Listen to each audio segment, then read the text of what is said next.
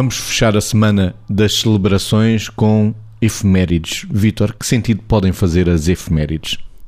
Todo e agora é que, é que, seria a altura de pegar no brinde e na boa mesa que o Mésicos sugeriu na rubrica de ontem.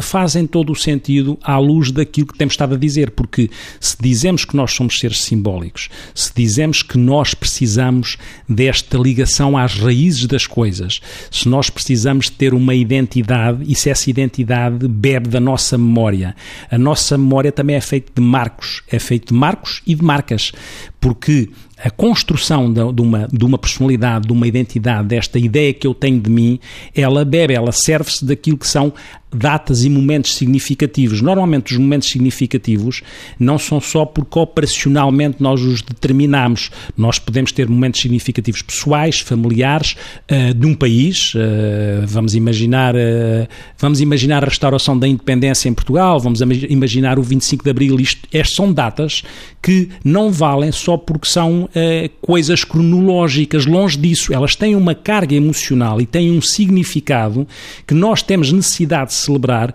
porque sustentam aquilo que nós somos enquanto identidade, seja de um país que se liberta do jugo de um outro país, seja de um país que se liberta daquilo que é uma ditadura, seja aquilo que é nós fazermos anos ou alguém que acaba um curso. Esta necessidade tem a ver com a sustentação daquilo que é a nossa identidade, nesta, é nesta relação entre o cronológico e a carga emocional e de significado que isto tem. Margarida, as efemérides, que sentido é que podem ter?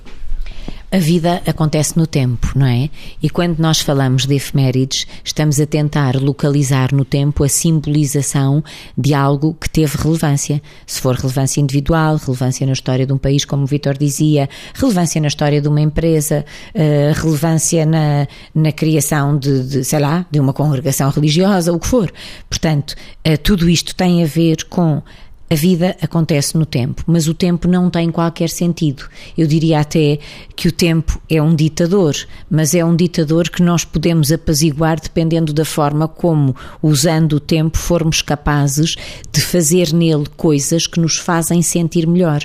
Ou seja, as efemérides têm a ver com como é que nós, não esquecendo a nossa história e sendo a nossa história um meio de transporte até ao nosso agora, vamos conseguir continuar a celebrá-la e a tornar torná-la cada vez mais digna de um caminho bom que queremos continuar a fazer. Portanto, a celebração, em princípio, é alegria, é evidenciação das coisas com significado e é engrandecimento do caminho que vamos fazendo todos, nós e os outros, enquadradas numa coisa chamada tempo que não se divorcia de ninguém porque tudo acontece nele. Por isso é que faz imenso sentido e eu acho que nunca é demais. Às vezes as pessoas dizem: Ah, vamos celebrar o tempo que se perde por um dia. Não é o tempo que se perde por um dia, é o que se ganha a preparar esse dia e o impacto que esse dia, ou essa semana, ou esse mês têm nas pessoas todas que podem partilhá-lo.